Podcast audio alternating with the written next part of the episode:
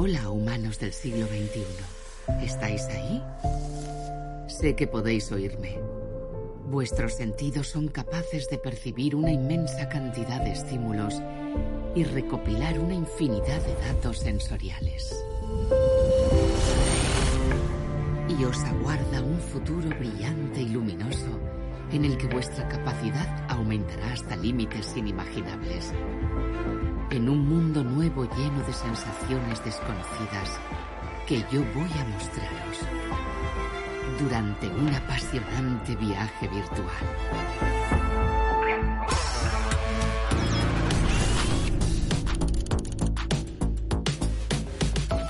Vuestros científicos han traspasado una puerta hasta ahora infranqueable.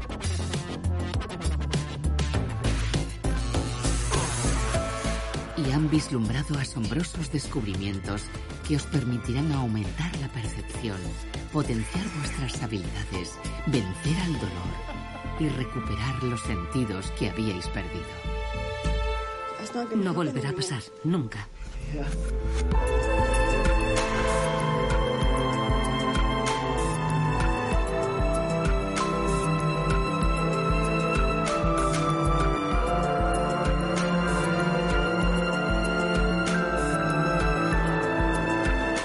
Sobrehumanos, los sentidos del mañana. La vista.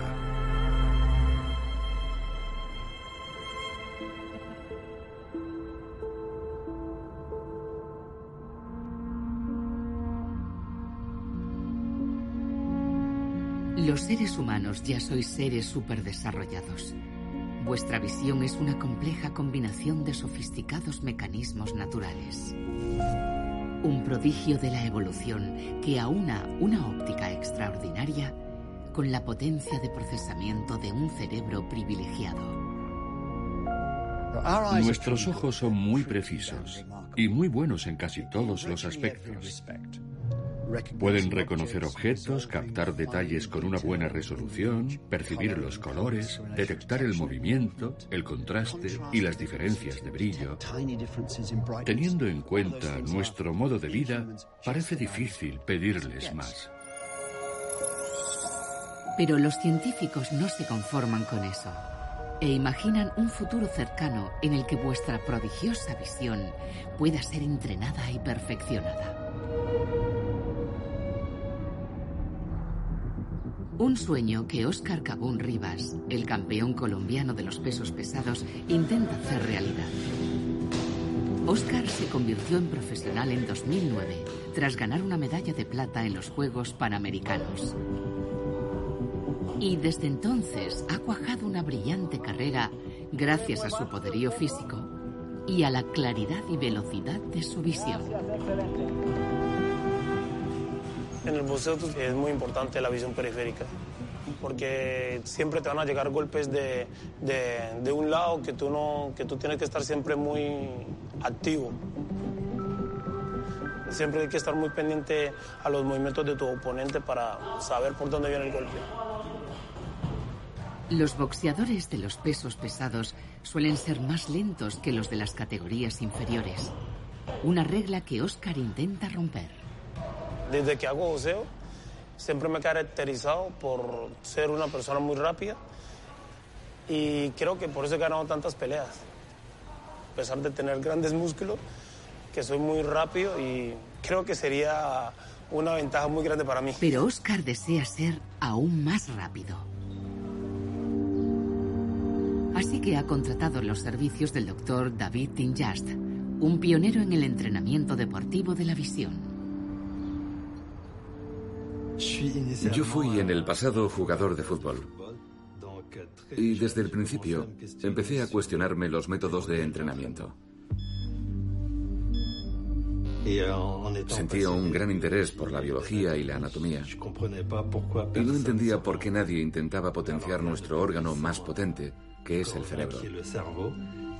O nuestro sentido más dominante, que es la vista. ¿Cómo estás? Bien. Estupendo. David ha diseñado un entrenamiento específico para la corteza visual. Aún quedan 11 semanas para el combate, así que iremos poco a poco. Empezaremos con una prueba de nivel 1 que consiste en responder al estímulo luminoso que aparecerá de forma intermitente y te dirá qué pie debes mover. El objetivo es mantenerte por debajo de los 200 milisegundos. Bien. Avísame cuando estés preparado. Vale. Ya.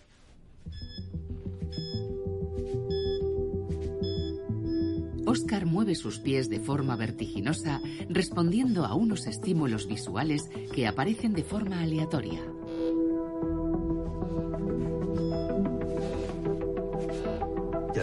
El programa intenta sorprender al deportista con dos tipos de estímulos. Unos aparecen en el centro de la pantalla y le indican qué pie debe mover con la mayor rapidez posible. Pero también debe obedecer de forma instantánea a los que aparecen en la periferia del campo visual.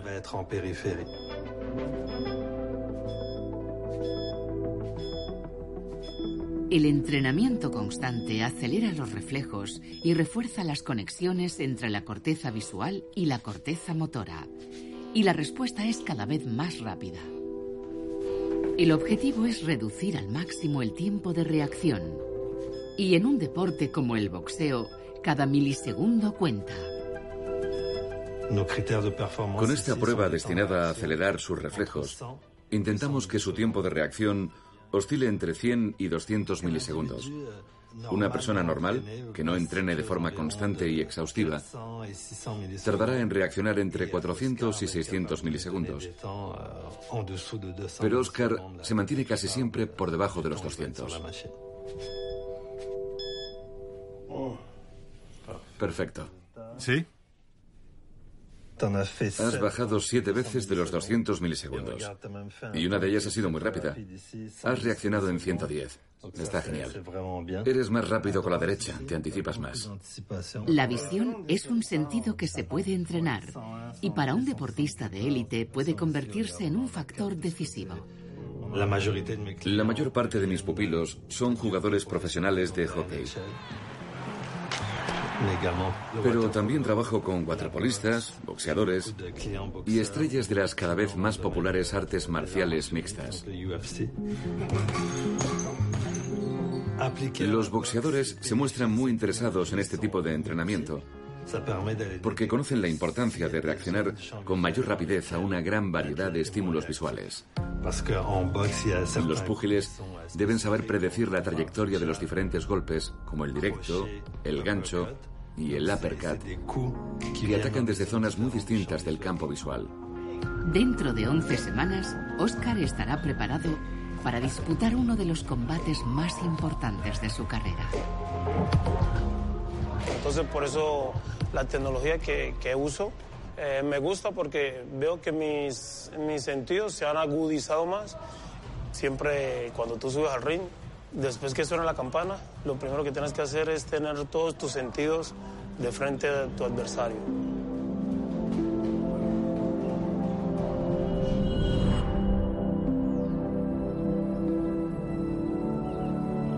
El sentido de la vista puede entrenarse y mejorarse. Pero hay algunos afortunados que nacieron con una visión sobrehumana.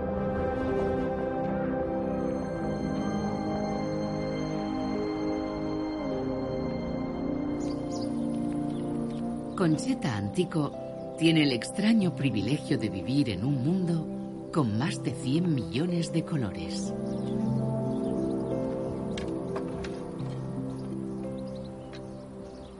Tengo supervista. Soy tetracrómata, lo que significa que puedo ver 99 millones de colores más que un ser humano normal. Es una capacidad bastante habitual en aves, peces y otros animales que yo también poseo. Es una singular mutación que me acompaña desde mi nacimiento. Soy como una mutante de la patrulla X. Esta visión sobrehumana de los colores que muy pocas personas poseen ha convertido a Concheta en una artista reconocida.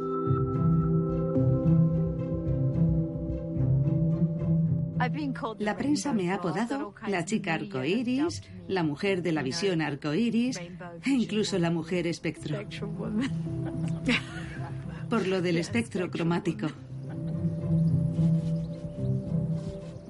No puedo explicaros lo que veo, porque no sé lo que veis vosotros. Solo puedo imaginármelo. Cuando pregunto a alguien, ¿ves esa mezcla de lila y turquesa en ese árbol? Y me dicen que solo ven marrón, pienso, vaya.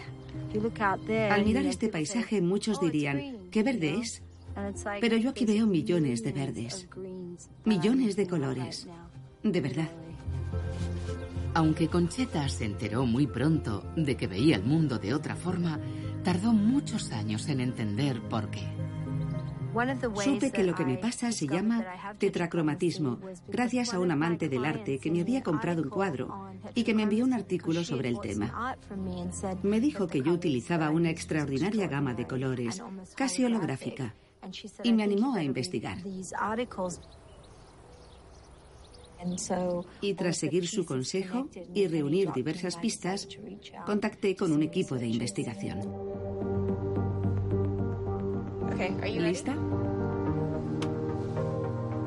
Pues empezamos ya. En la Universidad de California escucharon su historia con gran atención y algo de incredulidad. Y la doctora Kimberly Jamieson antes de emitir un veredicto, decidió realizar pruebas exhaustivas. Me presentaron a Concheta Antico en el año 2014. Y al principio me mostré escéptica, porque recibo bastantes llamadas de gente con una supuesta vista privilegiada, capaz de distinguir colores que los demás no ven, que solo es fruto de su imaginación. Así que decidí realizar diversas pruebas. ¿Ves otros colores? Veo un círculo rojo y un punto verde. Las pruebas genéticas convencieron a la doctora Jamieson de que tal vez Concheta era una auténtica tetracrómata. Los seres humanos normales somos tricromáticos, lo que significa que nuestra retina posee tres tipos de fotorreceptores de células cono, pero los tetracrómatas poseen cuatro, lo que les permite captar longitudes de onda diferentes que están fuera del espectro visible. Vuestros tres tipos de conos os permiten distinguir un millón de colores, pero gracias a su cuarto fotorreceptor, Concheta es capaz de percibir más de 100 millones. Tienes que colocar en orden estos discos teniendo en cuenta su tonalidad. Para evaluar la capacidad de visión de los colores, le entregamos una serie de fichas con diferencias cromáticas casi imperceptibles y le pedimos que coloque cada una en el lugar correcto. Son pruebas que poseen una dificultad elevada, un requisito necesario, porque solo así podremos detectar los más mínimos errores de percepción. Muy bien. 59, 60, 61, 62, 63. Perfecto. Inténtalo ahora con la siguiente serie. Llevo varios años haciendo pruebas para la doctora Jamieson. Y aunque los ejercicios son muy complicados, es emocionante saber que estoy contribuyendo al conocimiento de este extraño fenómeno. Es lo mejor que puedo hacer con esta luz. Creo que no está mal. Nada mal. Mil veces mejor que yo, seguro. Es una prueba muy difícil. Pero Conchita coloca los discos casi sin pensar y entrega la serie tras una rápida revisión y casi siempre es correcta. Lo que demuestra que es capaz de detectar los matices más sutiles. El mundo que ve Concheta es aún imposible de visualizar, pero tal vez en un futuro no muy lejano, la especie humana mute para conseguirlo. Nuestras investigaciones sugieren que entre un 15 y un 20% de las mujeres de origen caucásico poseen un genotipo que podría ser el causante del tetracromatismo. Todo hace suponer que no hemos alcanzado el punto culminante de nuestra evolución, Y si hay personas que poseen una visión tetracromática, es muy posible que acabe convirtiéndose en un rasgo fenotípico de nuestra especie.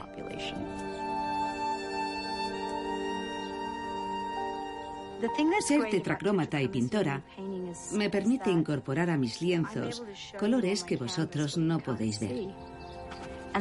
Y lo mejor de todo es que, al mirar mis cuadros, aumentáis vuestra capacidad para vislumbrar algunos de ellos.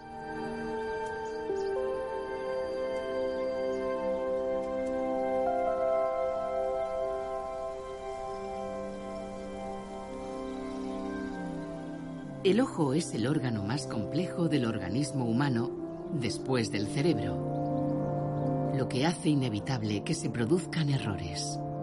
Algunos obedecen a trastornos genéticos, a desafortunados accidentes y a traumatismos o enfermedades. Pero ¿qué pueden hacer aquellos cuyos ojos nunca han funcionado?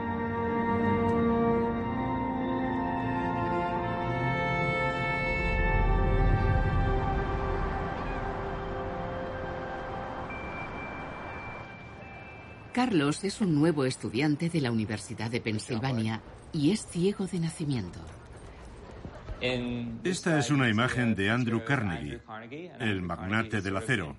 Siempre se ha apoyado en el resto de sus sentidos, pero ahora está ampliando sus horizontes gracias a un dispositivo experimental diseñado para informar a su cerebro del aspecto del mundo que lo rodea.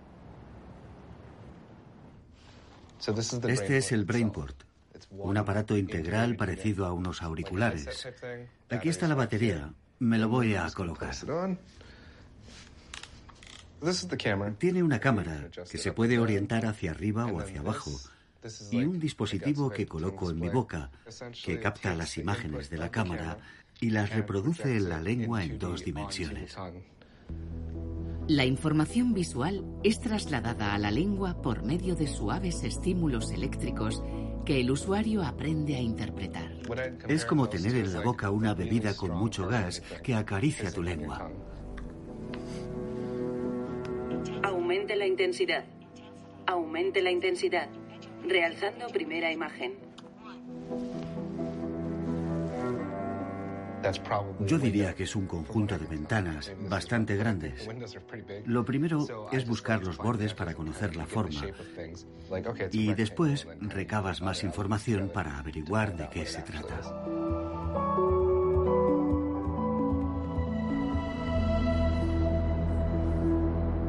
A Colin Blakemore siempre le ha fascinado la capacidad del cerebro para utilizar información captada por otros sentidos y crear una imagen visual. Un concepto denominado sustitución sensorial que se estudia desde hace décadas. En los años 60, Paul Bakirita tuvo la idea, en apariencia disparatada, de que si a las personas ciegas se les transmitía información visual a través de la piel, y aprendían a utilizar esos patrones de estimulación, sería casi como si vieran con sus propios ojos. Así que primero diseñó una tira que emitía ligeras vibraciones y que se colocaba en la espalda y conectó sus minúsculos vibradores a una cámara. Y lo más extraordinario es que quienes utilizaban sus nuevos dispositivos aprendían muy deprisa a expresar sus impresiones como si fueran visuales. Parece ciencia ficción, pero funciona. Te pones un dispositivo en la lengua asociado a una cámara y empiezas a ver dónde está la puerta y a vislumbrar a la gente que te rodea. Es uno de los ejemplos más asombrosos de la plasticidad de las regiones sensoriales del cerebro. Carlos ha comenzado a adaptarse paso a paso a este novedoso método de captación de imágenes. Los patrones de estimulación de la lengua le proporcionan una capa de información visual que su cerebro debe aprender a interpretar.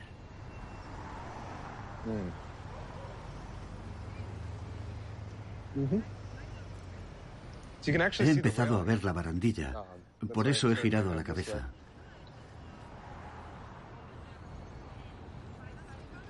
He ampliado mi percepción. Antes tenía que tocar las cosas para decir, es algo circular y conocer su consistencia y textura. Pero ahora, de forma figurada, puedo echar un vistazo a distancia.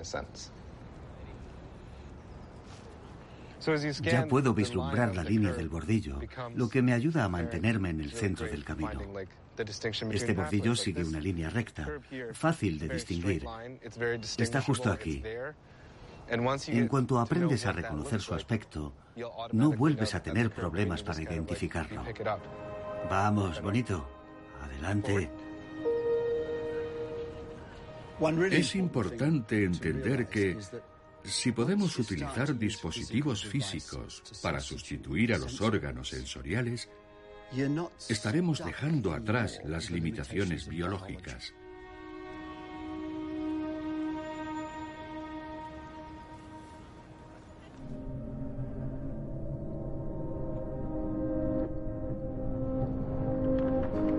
Pero incluso los humanos con un sentido de la vista al 100% apenas perciben una pequeña franja del espectro electromagnético.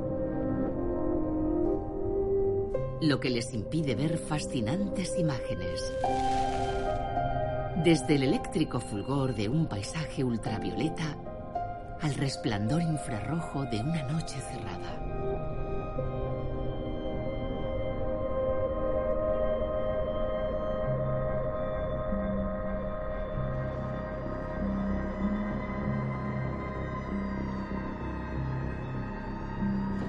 En ocasiones, conseguir ver en la oscuridad puede significar la diferencia entre la vida y la muerte. Un desafío al que se enfrentan a diario los valientes bomberos en su lucha constante contra el fuego. Adelante, cambio. Estamos en el primer piso. Primer piso, recibido. Cambio y corto. Cuando los bomberos entran en un edificio en llamas apenas se ve nada. El humo denso y espeso reduce mucho la visibilidad y a veces a 15 centímetros ni se ven las manos. Acaban de penetrar en un lugar que no conocen y deben averiguar por dónde avanzar, dónde están las salidas y las ventanas, dónde se inició el incendio y sobre todo dónde están las víctimas. Conseguir que los bomberos pudieran ver a través del humo se convirtió en un reto vital para un grupo de jóvenes emprendedores suizos. Siempre nos había fascinado la posibilidad de proyectar información en una pantalla colocada en el campo de visión. También nos preguntábamos qué tipo de información sería más útil y en qué circunstancias. El ser humano solo ve la luz del espectro visible. Vemos los objetos cuando la luz, ya sea solar o artificial, se refleja en ellos. La luz visible está flanqueada por la luz ultravioleta y la luz infrarroja. Y esta última tiene la capacidad de atravesar el humo porque su longitud de onda es mayor. Lo que impulsó a su empresa a desarrollar una innovadora idea. Nos propusimos crear un sistema de visión avanzada que se pudiera incorporar al equipo de los bomberos, compuesto por una cámara térmica que se fija al casco y unas gafas que se colocan dentro de la máscara y ofrecen a su portador las imágenes térmicas captadas por la cámara. Colocar una imagen infrarroja en el campo de visión podría suponer una ayuda vital para quienes arriesgan su vida en espacios llenos de humo.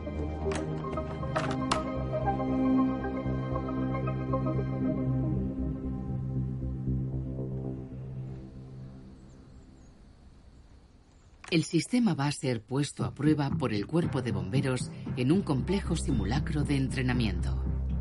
Gestión. Punto de entrada será la cocina. Cambio. Recibido.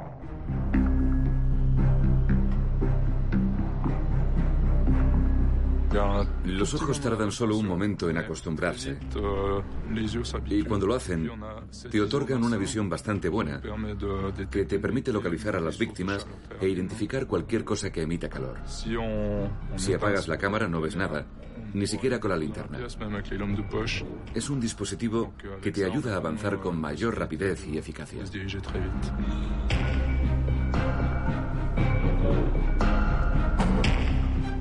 Este pequeño ingenio permite ver de forma instantánea la luz que se oculta más allá del espectro visible.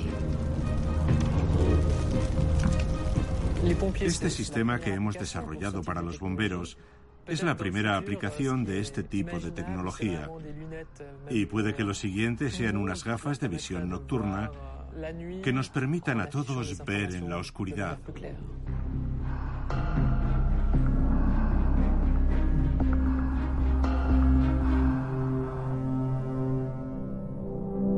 Los dispositivos visuales de realidad aumentada serán muy pronto algo cotidiano. Pero conseguir que una persona ciega recupere la vista sustituyendo el órgano dañado por su equivalente tecnológico será una tarea larga y costosa que algunos valientes ya han emprendido.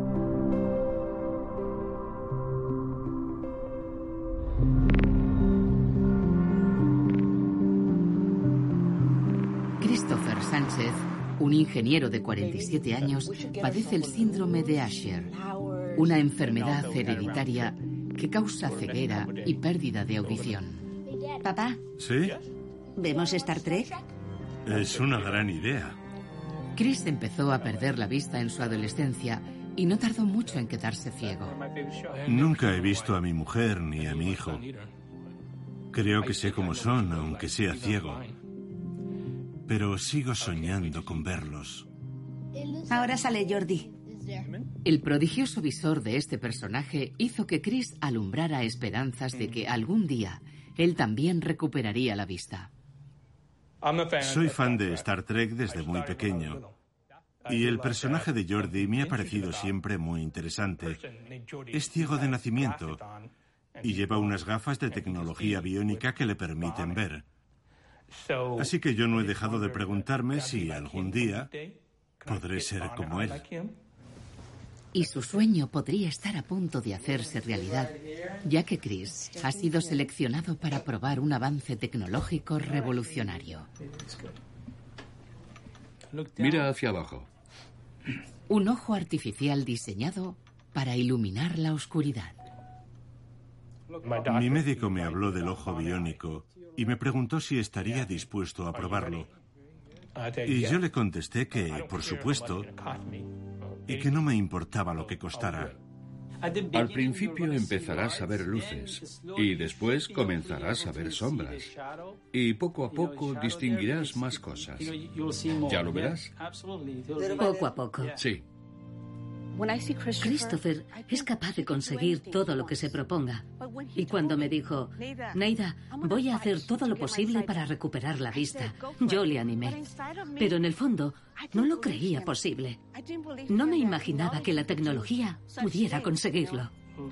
Ahora voy a enseñaros lo que llamamos matriz de electrodos, que colocaremos muy cerca del nervio óptico. Era como si la vida nos estuviera haciendo promesas que nunca llegaban a cumplirse. Vamos allá. Te pongo la gorra. Mi mayor deseo es poder ver a mi familia, a mi mujer, a mi hijo y a mi querida abuela. La última vez que vi su rostro fue hace 20 años.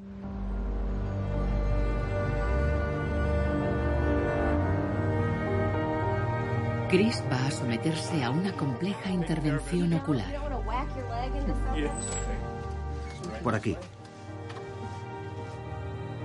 El chip que van a implantarle es el resultado de una investigación de 20 años realizada por una prestigiosa empresa de biotecnología de Los Ángeles.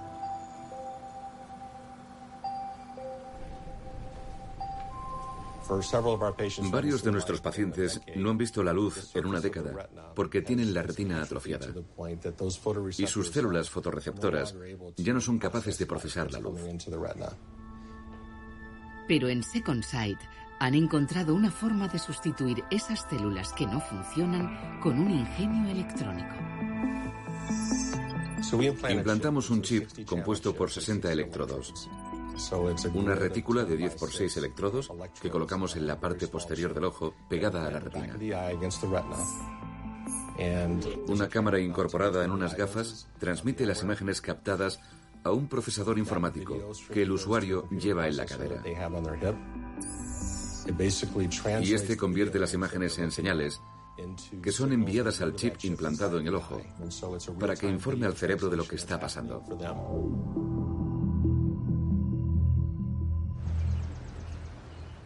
Muy bien, Christopher. Colócate aquí. Yo te ayudo. Apoya la frente. Muy bien. La implantación del chip ha requerido una compleja intervención de seis horas. Eso que vemos junto a la mácula es el implante Argus. Intenta no mover la cabeza. Muy bien. Su activación tendrá lugar en 24 horas. Perfecto. Mañana el doctor activará mi ojo biónico para comprobar si empiezo a ver luces surgiendo de la oscuridad. Yo estoy esperanzado, aunque aún no sé qué va a pasar. Genial. Es solo un primer paso, ya que estamos hablando de 60 electrodos. Pero para alguien que no ha visto nada durante decenas de años, es emocionante poder ver la luz de nuevo y tratar de identificar objetos.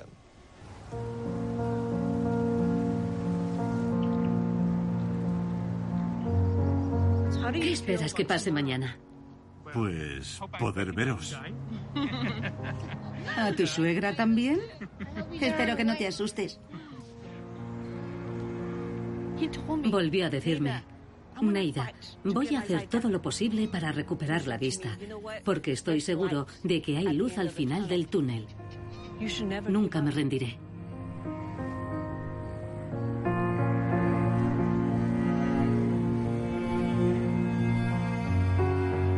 Ha llegado el momento de la verdad. Chris y su familia vuelven al centro médico donde todo está a punto para la activación del implante. Esta pieza que estás tocando transmitirá las señales visuales al ojo. Colócate bien las gafas, aunque todavía no vas a ver nada. Apagad las luces. Lo primero es comprobar si los electrodos del implante están enviando señales al nervio óptico. Cada electrodo actuará de forma individual. Y tú me vas diciendo si ves luz. Aprieta el gatillo izquierdo si no ves nada y el derecho si ves algo. ¿Listo, Chris? Sí. Pues empezamos.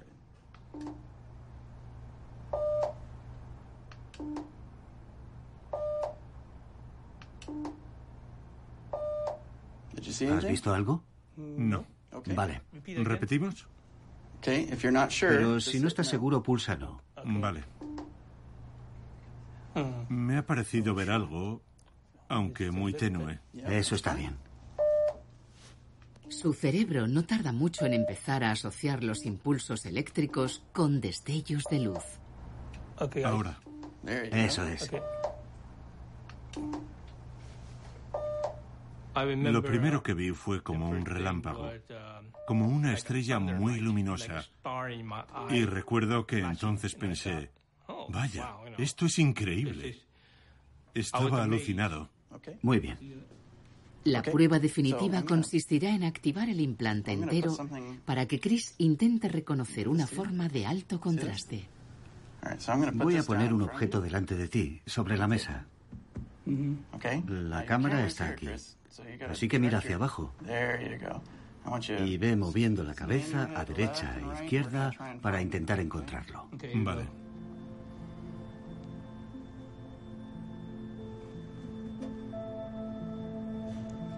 Hay algo ahí. Es la pantalla. También veo otra cosa. Aquí. Eso es, muy bien. ¿Era eso? Sí, fenomenal. ¿Quieres seguir? ¿Lo intentamos otra vez?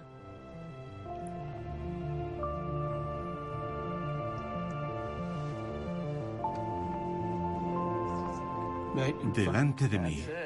Muy bien, has superado la primera fase. Ya distingo las formas. Chris contempla una imagen borrosa de su mujer y su hijo por primera vez en su vida. ¿Puedes verme? Estás aquí, con una camisa. Sí. A decir verdad, al principio me daba un poco de miedo, pero ahora que he visto el proceso completo, sé que todo va a salir bien, que va a funcionar. Porque además de contar con un gran equipo médico y con toda esa tecnología, él es un auténtico luchador que nunca se rendirá.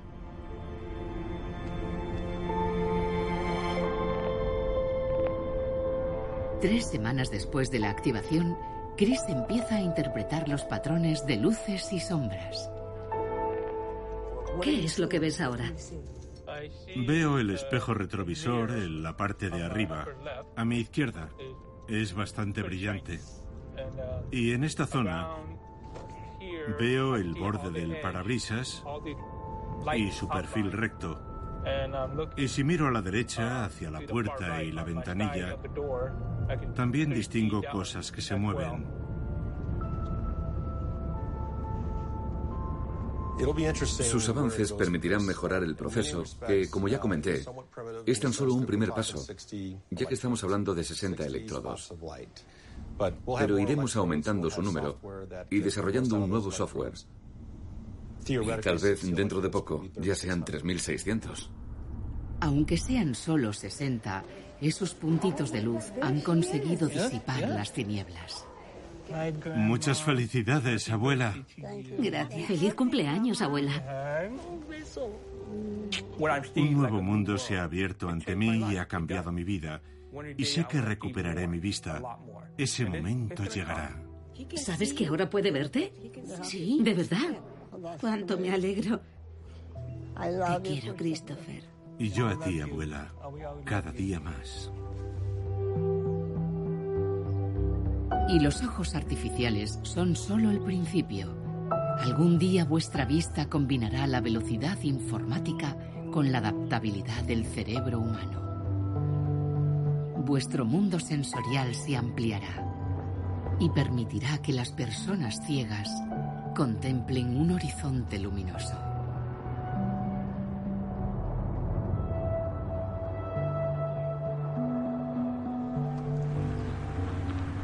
Buenas noticias.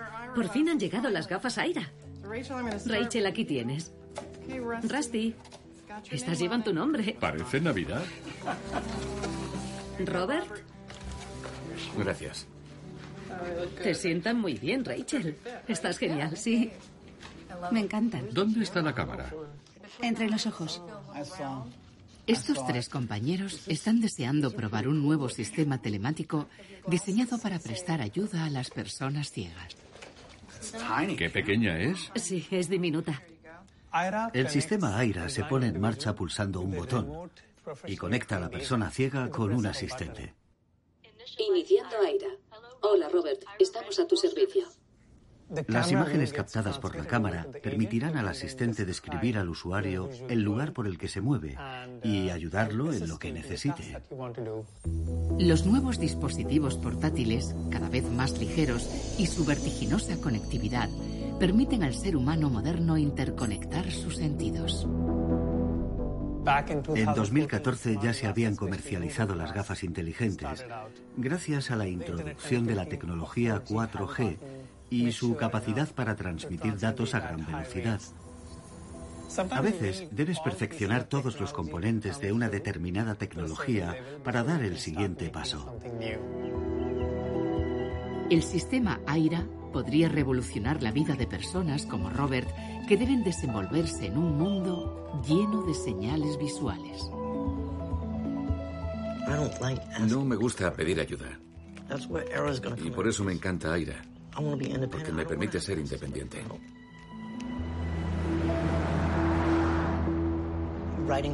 Por mi parada pasan autobuses de cinco o seis líneas. Así que siempre tengo que preguntar a alguien si el que llega es el 34, el 64. Hola. Dígame. ¿Qué número es? El 75. Vale, gracias. ¿Es el suyo? No. Hola, ¿es el 74? Estupendo. Robert padece retinosis pigmentaria, que provoca la destrucción gradual de las células de la retina. Conservé parte de la vista hasta 2006. Mi visión en túnel se fue acentuando. Era como si mirase por una pajita. Pero ya no veo nada en absoluto.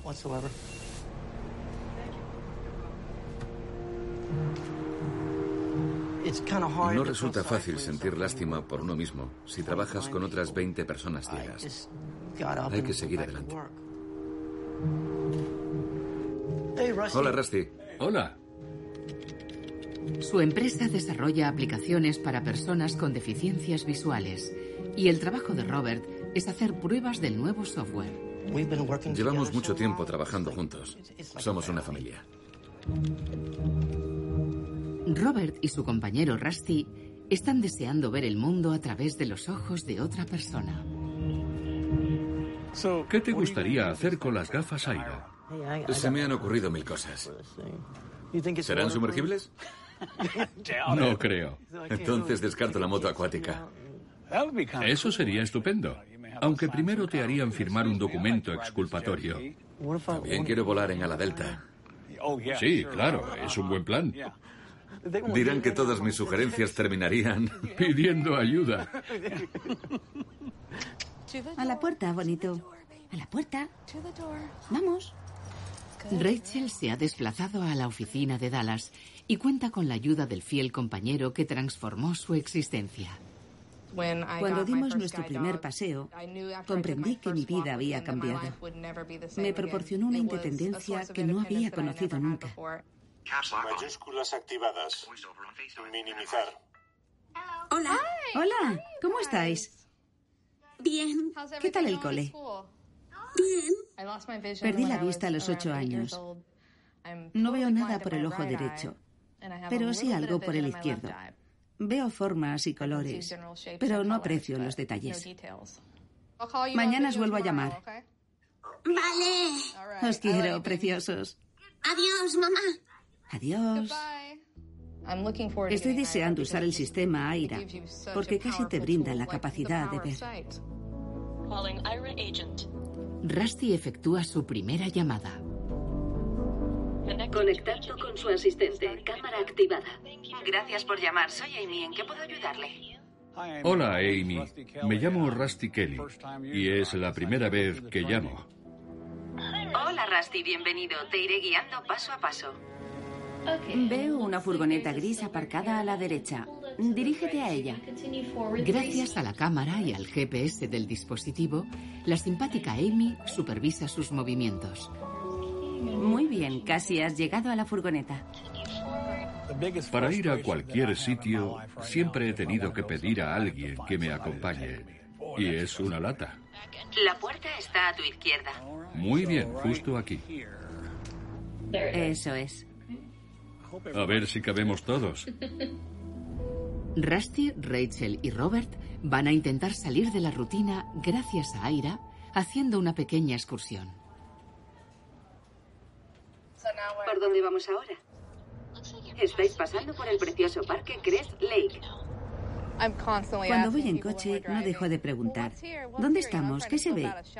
Porque me gusta saber por dónde paso y descubrir tiendas y sitios nuevos. Es genial que alguien te lo explique, porque te sientes menos aislada. Habéis llegado. Estáis junto a la playa a tan solo 5 metros de la arena y el agua está a unos 30 metros. Me gustaría pisar la arena. Por supuesto, gira a la derecha y sigue recto. ¿Muy bien? Sí, sigue hasta llegar a la rampa.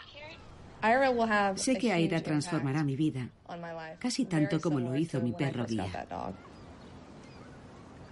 Va a suponer un gran cambio y me abrirá un montón de puertas a mí y a toda mi familia. Amy me describe a la gente que pasa, a los niños que corren, a sus padres y hermanos. Es estupendo. Me está encantando.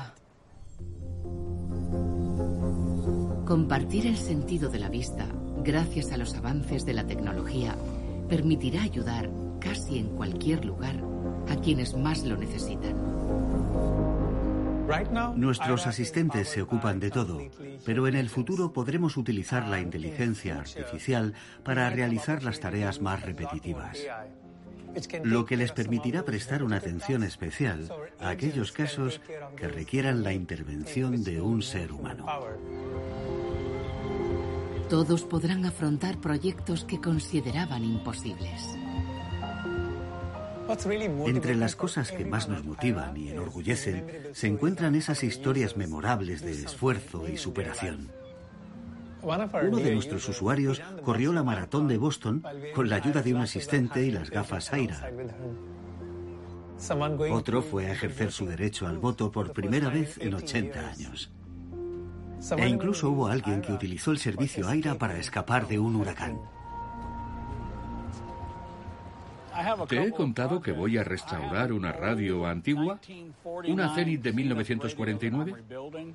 ¿Les pedirás ayuda? Claro, para que me digan los códigos y los colores de los cables.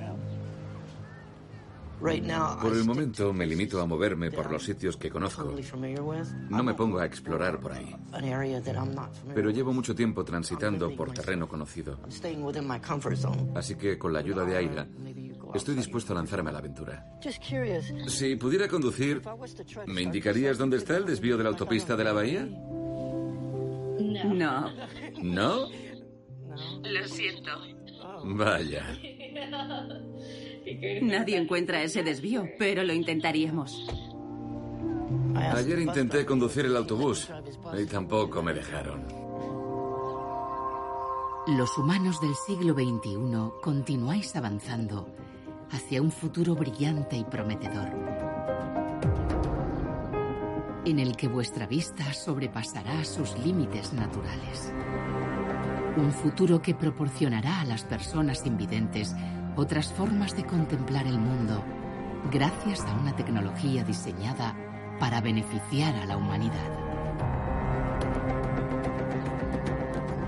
Vuestro sentido de la vista del mañana será, en una palabra, ¿Solo una? Déjame pensarlo. Visión aumentada. Adaptativa. Luminosa. Superpoderosa. Biónica. Visión normal.